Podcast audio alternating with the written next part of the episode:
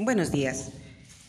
Las políticas a las que nos referimos fueron la federalización o descentralización, la renovación curricular, la profesionalización docente y la participación social.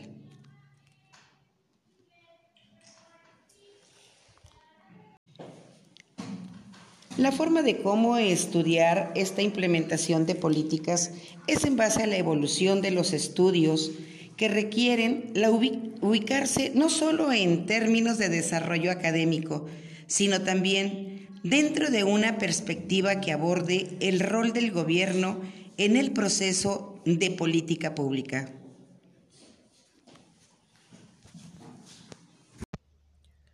Buenos días. Pues la política educativa es una serie de lineamientos y directrices para dirigir acciones que deben orientar sobre cómo se va a desarrollar la educación. Pues es analizar el proceso de implementación de una política de alianza por la calidad a la educación a partir del enfoque de coaliciones en un contexto político y social en México.